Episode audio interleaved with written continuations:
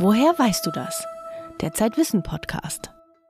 We are where we are because we haven't loved the world enough.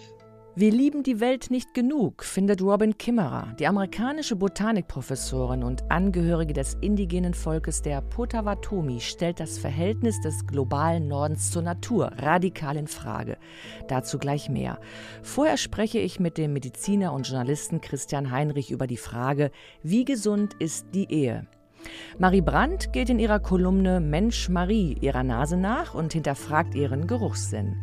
Und unser Kolumnist Christoph Drösser sucht die Antwort auf eine Frage, die sich jeder von uns manchmal stellt, denn wenn es passiert, lässt es sich nicht mehr vermeiden. Was das ist? Bleiben Sie dran. Ich bin Hella Kemper aus der Redaktion des Zeitwissen Magazins. Leben Menschen, die verheiratet sind, eigentlich länger als Unverheiratete? Sind sie glücklicher oder depressiver? Sind sie häufiger oder seltener krank? Zu diesen Fragen gibt es sehr viel Forschung und mein Kollege Christian Heinrich hat sich einen Überblick über den aktuellen Stand der Studien verschafft. Er ist für diese Frage der absolute Experte, denn Christian Heinrich ist nicht nur Journalist, sondern auch Mediziner. Und er ist verheiratet. Christian, seit wie vielen Jahren eigentlich? Ich bin jetzt seit fünf Jahren verheiratet. Wir hatten gerade vor ein paar Tagen unseren letzten äh, fünften Hochzeitstag. Ah, und wie fühlst du dich nach fünf Jahren Ehe? Ich fühle mich eigentlich ganz gut. Also es ist vielleicht so ein bisschen das, wie ich mir es vorgestellt habe. Man geht zu zweit durchs Leben, man teilt das Leben. Manchmal kommt es mir vor wie ein doppeltes Leben. Und das fühlt sich richtig gut an. Als Mediziner gefragt, äh, was sagst du da? Ist die Ehe gesünder als das Alleinsein? Also grundsätzlich kann man sagen, wenn man alle Forschungsergebnisse zusammennimmt, und davon gibt es eine ganze Menge, ja, die Ehe ist gesünder als das Alleinsein.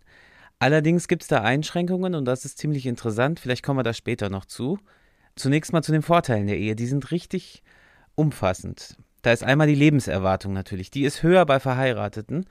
Da gibt es sehr viele Studien dazu mit sehr vielen verschiedenen Betrachtungszeiträumen und Ländern. Ähm, manche Ergebnisse sagen anderthalb Jahre, das sind so die niedrigsten Vorteile. Mhm. Und für Deutschland? Für Deutschland sind es ähm, dreieinhalb Jahre knapp.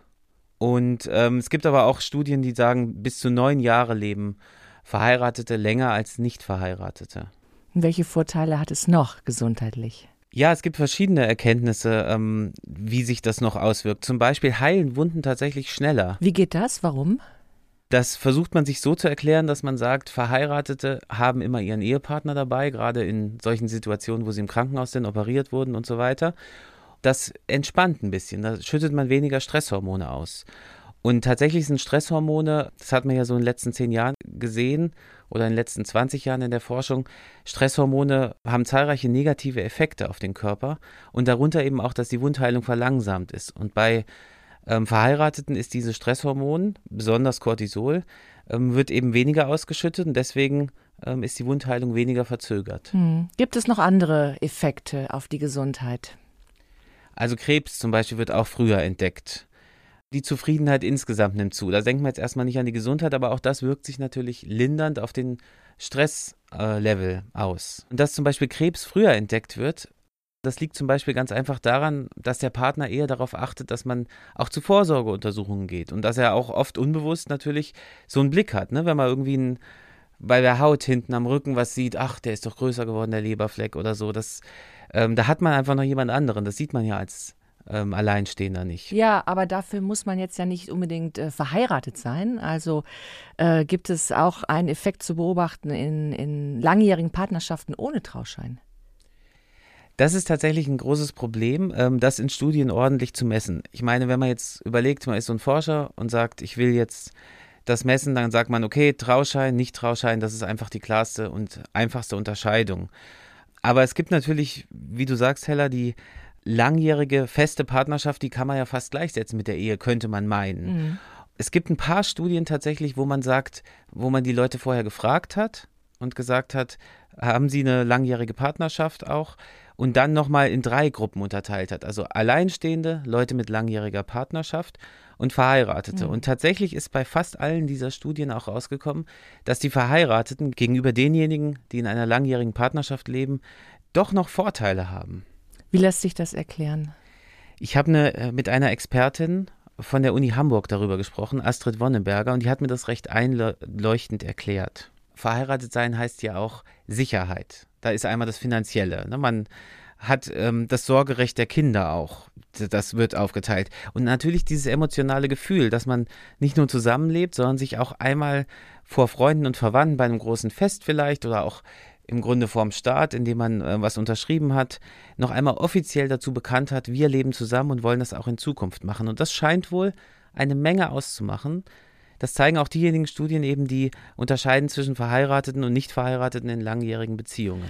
Das kann ich gut nachvollziehen, was du sagst, Christian, aber ist es nicht ein bisschen konservativ, äh, die Perspektive? Das sind nun mal, äh, muss man sagen, vielleicht so eine Art Reste von diesem konservativen Wertesystem, was wir im Grunde ja im 20. und 19. Jahrhundert hatten, die sich bis hierhin gerettet haben. Ich habe auch das Gefühl, das ändert sich in letzter Zeit. Man muss natürlich bedenken, die Beobachtungszeiträume, Lebenserwartung und so weiter, die sind natürlich ähm, meistens im Jahr 2000, 1990, 1980 sowas geschehen, ne? dass man langjährige Studien hatte. Ich könnte mir vorstellen, die langjährigen Partnerschaften, die nähern sich jetzt der Ehe an, aber das ist natürlich nur Spekulation. Hm. Und dann stellt sich ja auch nochmal die berühmte Frage danach, ist es eine Korrelation oder gibt es einen kausalen Zusammenhang zwischen Ehe und Gesundheit?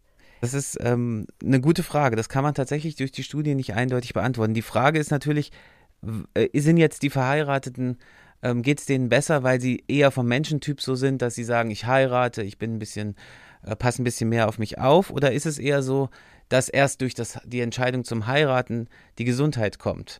Und das kann man tatsächlich nicht messen. Ich könnte mir vorstellen, oder beziehungsweise es gibt auch Spekulationen, dass man sagt, dass da fließen wahrscheinlich beide Aspekte ein bisschen mit ein.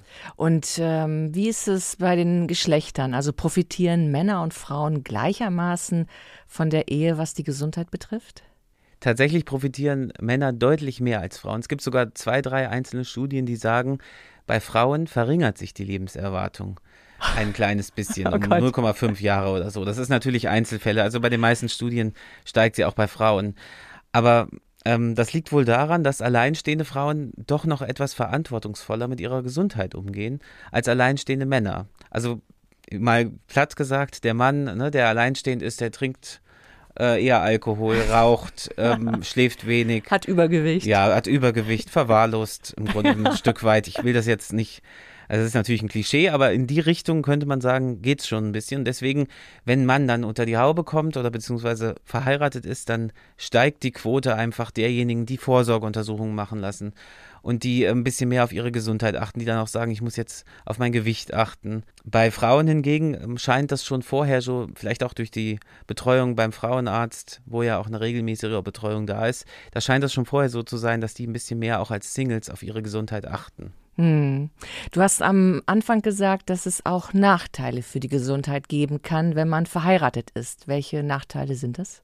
Also wer sich in die Hände eines anderen begibt, und das tut man ja ein Stück weit in der Ehe, der geht immer auch ein gewisses Risiko ein. Und ähm, dieses Risiko, das kann natürlich auch zum Nachteil werden. Es gibt nämlich zwei Gruppen von Menschen, denen es tatsächlich schlechter geht als Alleinstehenden und beide haben mit der Ehe zu tun. Das sind einmal diejenigen, die in einer unglücklichen Ehe leben. Da gibt es auch Studien, wo man die Leute befragt hat, wie zufrieden sind sie mit ihrer Ehe. Und da sind diejenigen, die in einer unglücklichen Ehe leben, benachteiligt gegenüber Alleinstehenden. Und dann sind es diejenigen, die sich vor kurzem haben scheiden lassen. Da gibt es auch enorme Gesundheitsnachteile. Das mit dem vor kurzem habe ich extra gesagt, weil es tatsächlich sich nach drei bis sechs Jahren meistens annähert wieder an den Vorlevel oder an den Single-Level. Aber erstmal sind die in so einer Art Tief. Das heißt, die, die, die Trennung verursacht den schlechteren gesundheitlichen Zustand. Genau, so kann man es sagen. Mhm. Und insgesamt reden wir ja ohnehin hier von Durchschnittswerten. Ja, das ist enorm wichtig zu sagen. Ich erzähle jetzt hier, wenn man heiratet, dann passiert, äh, dann nimmt die Lebenserwartung zu, solche Sachen. Das ist natürlich alles Durchschnitt. Das sind alles Studien und das gemittelt. So ist es eben in der Wissenschaft. Die Wahrscheinlichkeit nimmt leicht zu, das kann man sagen, dass man vielleicht ein bisschen länger lebt, ja, wenn man in einer glücklichen Ehe ist, aber. Und wenn man ein Mann ist? Und wenn man ein Mann ist, besonders, genau. Ähm, aber es gibt natürlich auch Geschiedene, die wunderbar damit klarkommen und an ihrer gescheiterten Ehe vielleicht sogar enorm gereift sind und im Nachhinein äh, noch fitter sind. Oder es gibt auch Verheiratete, die vielleicht nicht unglücklich sind, aber auch nicht wirklich glücklich und ähm, trotzdem ja einfach mit diesem Status zufrieden sind. Hm. Das heißt, zusammen glücklich zu sein ist eigentlich die gesündeste Lebensweise. Ja, ähm, so würde ich sehen. Und aber grundsätzlich ähm, dieses Glücklichsein, was ist die Voraussetzung dafür eigentlich? Die Liebe. Ne? Heutzutage gerade, vielleicht vor, vor zwei Generationen noch anders, aber heutzutage muss man sagen, man kann glücklich sein, wenn man verliebt ist, wenn man seinen Partner von Herzen liebt. Und ich denke, so romantisch dürfen wir auch sein. Wir sollten sogar so romantisch sein. Ähm, und das ist auch ein schöner und wahrer ähm, Schluss einfach nach so vielen Studien. Ja, das klingt hoffnungsvoll. Lieber Christian, vielen Dank für das Gespräch und dass du dich in die Studien vertieft hast, was die Gesundheit in der Ehe angeht. Auf Zeit Online finden Sie den vollständigen Artikel von Christian Heinrich zum Gesundheitseffekt der Ehe. Den Link zum Artikel stellen wir in die Shownotes dieses Podcasts.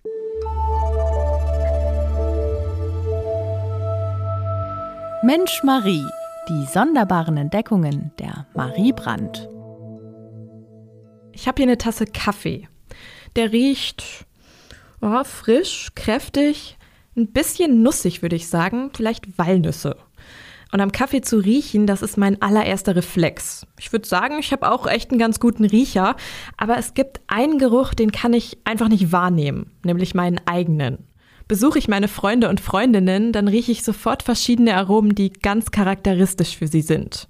Aber warum rieche ich mich selber nicht? Und wer hat eigentlich den besten Riecher unter den Säugetieren? Wir riechen mit etwa 10 Millionen Geruchssinneszellen. Jede dieser Sinneszellen verwendet Duftrezeptoren. Davon haben wir rund 400 Stück und die helfen uns dabei, Ordnung ins Duftchaos zu bringen. Denken wir nochmal an meine Tasse Kaffee.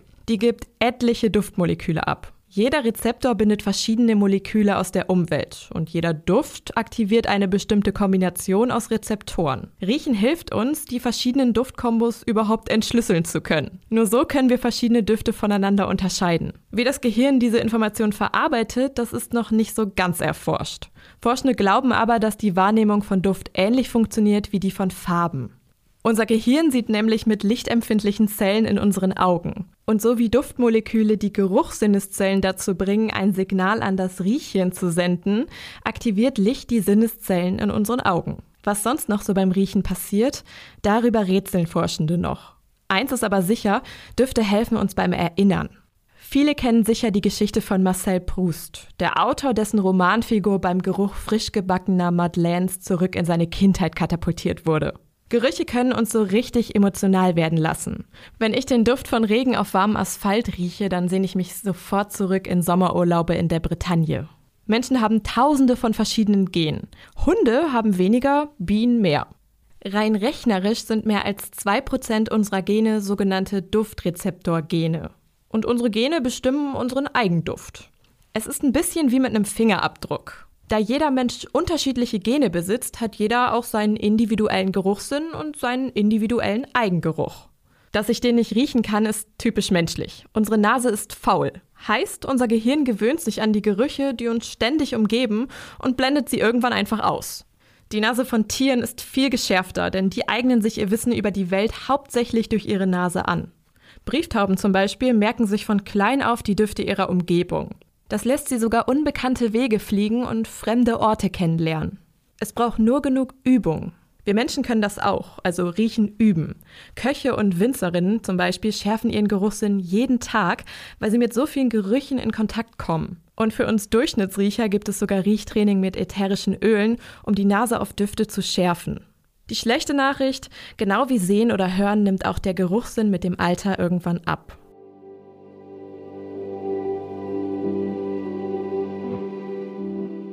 Tja, wer hat jetzt eigentlich den besten Riecher? Ich als Mensch leider nicht. Hunde? Jein. Es hängt eigentlich davon ab, was man überhaupt testet. Um Nüsse im Winter zu finden, haben vermutlich Eichhörnchen die beste Nase. Vergleicht man aber alle Lebewesen miteinander, dann schneidet der Geruchssinn von Hunden schon ziemlich gut ab. Forschende von der Universität Tokio fanden allerdings heraus, dass asiatische Elefanten durch ihren Geruchssinn Wasser in über 10 Kilometern Entfernung aufspüren können. War ja klar, dass so ein langer Rüssel ziemlich nützlich ist.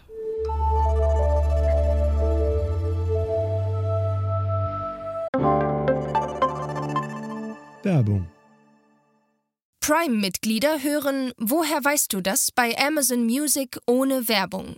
Lade noch heute die Amazon Music App herunter.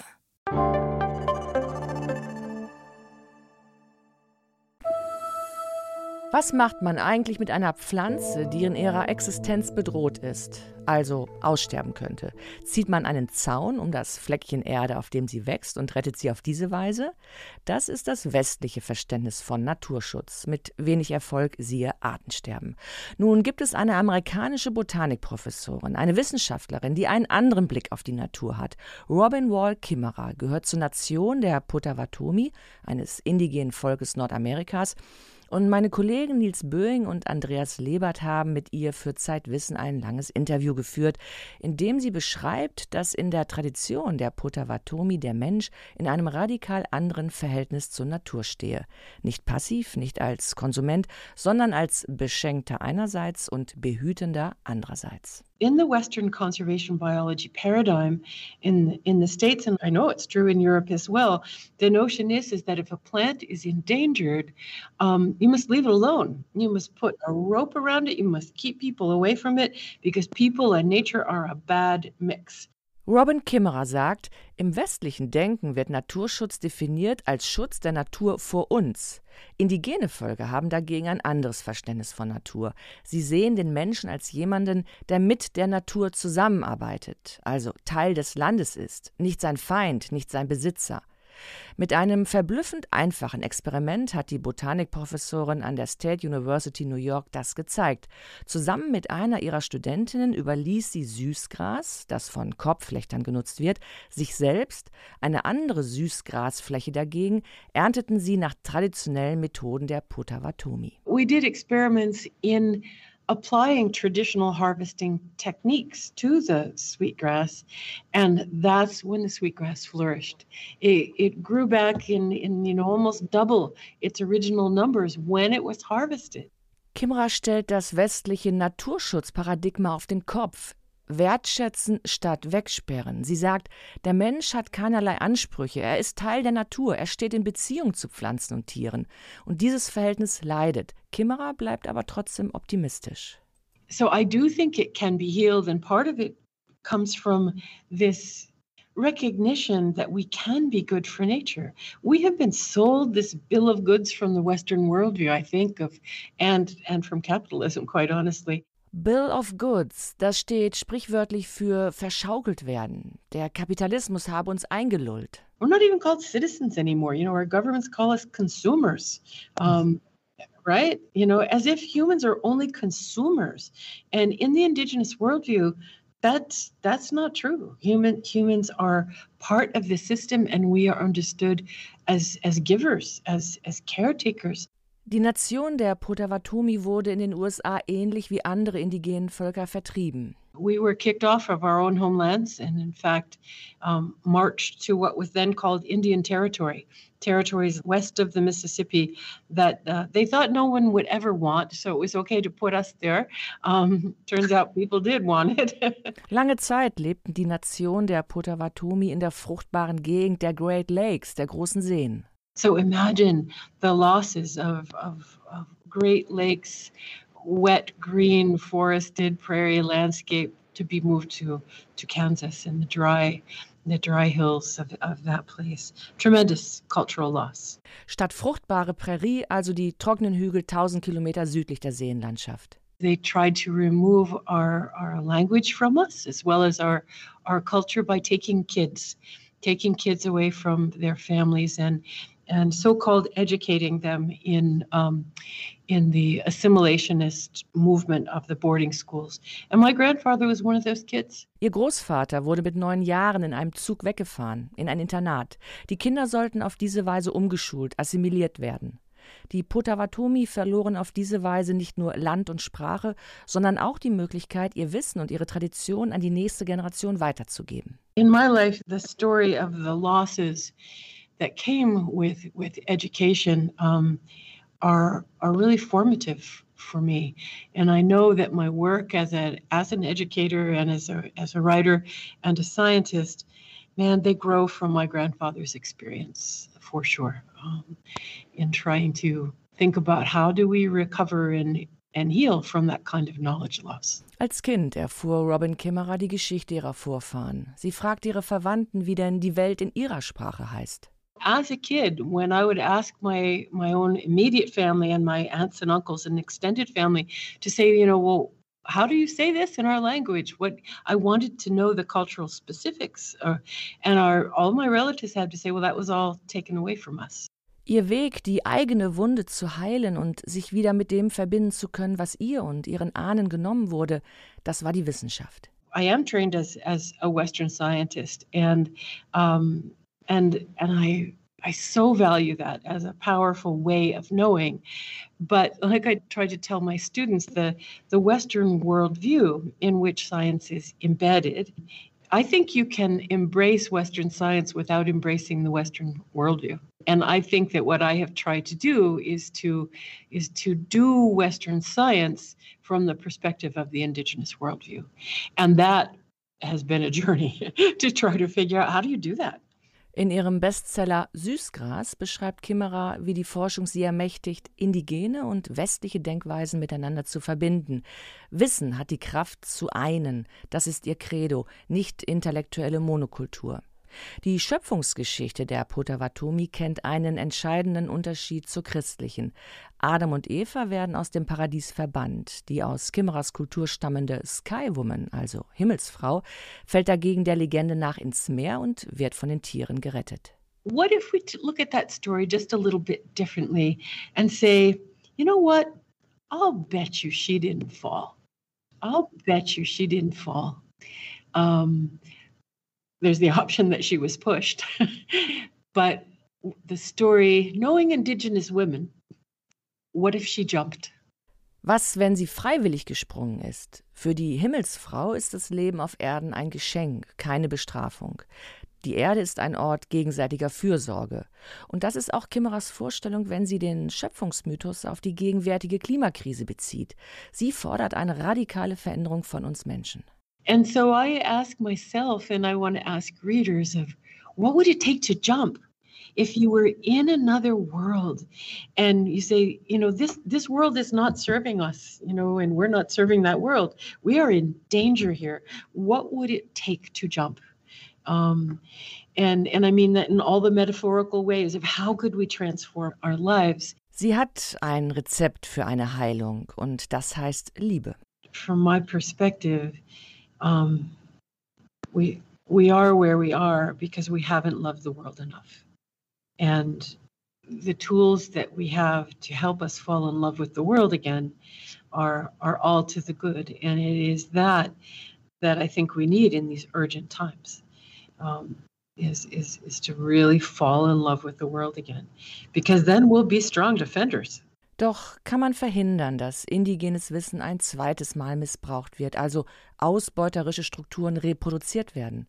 Und gibt es überhaupt ein Bewusstsein dafür, also eine Bereitschaft, das zu verhindern? The movement toward decolonization and young people absolutely on board the decolonizing agenda um, to say wait a second I, I i was first of all never told that there were other ways of being on this very continent that i am occupying and when they do recognize that they well wait that that's the world i want to live in Robin Kimmerers Hoffnung ist die junge Generation. Sie glaubt an die jungen Leute. Das gesamte Interview, das Nils Böing und Andreas Lebert mit Robin Kimmerer geführt haben, das lesen Sie in der aktuellen Ausgabe des Zeitwissen-Magazins. Darin äußert sie sich zu Aristoteles, dessen Idee von Gesellschaft sie nämlich überhaupt nicht mag. Was wir nicht erklären können. Die unmögliche Kolumne von Christoph Drösser. Heute, warum müssen wir gähnen?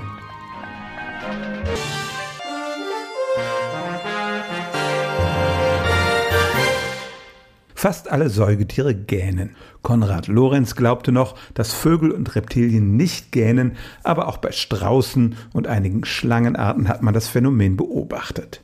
Es gibt sogar eine Wissenschaft vom Gähnen, die Chasmologie. Die kann allerdings nicht mit besonders vielen Ergebnissen aufwarten das Problem. Wie bei allen Verhaltensweisen, die wir bei allen Menschen und bei vielen Tieren beobachten können, fragt sich die Wissenschaft, was hat sich die Evolution dabei gedacht? Wozu ist das Gähnen gut? Immerhin sind wir in den Sekunden, die das Gähnen dauert, verletzlicher. Viele Menschen können dabei nicht richtig hören. Es muss doch einen Nutzen geben? Im Laufe der Zeit sind viele Theorien vorgebracht worden, aber die meisten davon konnten widerlegt werden was wir schon wissen. Als Reflex kann man das Gähnen nicht bezeichnen. Es gibt keinen eindeutigen Sinnesreiz, der das Gähnen nach sich zieht. Menschen gähnen, wenn sie morgens aufstehen und sie gähnen, wenn sie abends müde werden. Tatsächlich kann das Gähnen ein Zeichen von Langeweile sein. Gelangweilte Menschen gähnen mehr. Menschen mit wenig Empathie und Schizophrene gähnen weniger als andere. Der Fötus gähnt im Mutterleib ab der elften Schwangerschaftswoche und manche Menschen bekommen beim Gähnen einen Orgasmus. Vor allem aber ist klar bewiesen, Gähnen steckt an. Schon ein Video von gähnenden Menschen kann Gähnen auslösen. Und bei der Lektüre von wissenschaftlichen Artikeln für diesen Podcast habe ich sehr oft gähnen müssen. Was wir nicht erklären können. Manchmal heißt es, durch Gähnen würden wir unserem müden Körper mehr Sauerstoff zuführen und dadurch wacher werden, aber Experimente haben das widerlegt. Seit ein paar Jahren ist eine ähnliche These populär, Gähnen kühlt das Gehirn. Wenn wir einen großen Schwung kalte Außenluft einatmen, können wir unser Blut kühlen und das zum Gehirn schicken, um dort eine bessere Arbeitstemperatur herzustellen. Versuche im US-Staat Arizona, wo es im Sommer sehr heiß und im Winter sehr kalt ist, ergaben, bei kühlem Wetter gähnen 45 Prozent der Menschen, denen man Fotos von Gähnenden zeigt, bei Hitze nur 24. Kritiker wenden ein, das ist ja ein toller Mechanismus, der ausgerechnet dann besser funktioniert, wenn er weniger gebraucht wird, nämlich wenn es ohnehin kühl ist. Sie bevorzugen stattdessen die Theorie, dass Gähnen vor allem eine soziale Funktion hat. Menschengruppen koordinieren über das ansteckende Gähnen ihr Verhalten und ihren Gemütszustand. Regelmäßigen Hörern dieses Podcasts kommt das vielleicht bekannt vor. Genau dasselbe wird über die Musik behauptet und es ist schwer zu beweisen oder zu widerlegen. Solange es keine besseren Befunde gibt, gilt, warum wir gähnen, das kann die Wissenschaft bis heute nicht erklären. Weitere Themen in der aktuellen Zeit Wissenausgabe. Nachhilfestunden im Großwerden. Der Psychotherapeut Wolfgang Schmidbauer über die Frage, ob man Urvertrauen noch als Erwachsener gewinnen kann. Was man am besten mit seinem Geld macht. Die Wissenschaft der Geldanlage. Neuer Hof, alte Werte. Gibt es eine funktionierende Alternative zur kapitalistischen Landwirtschaft? Vorsicht Sehnsucht, dieses Gefühl ist ein schlafender Riese.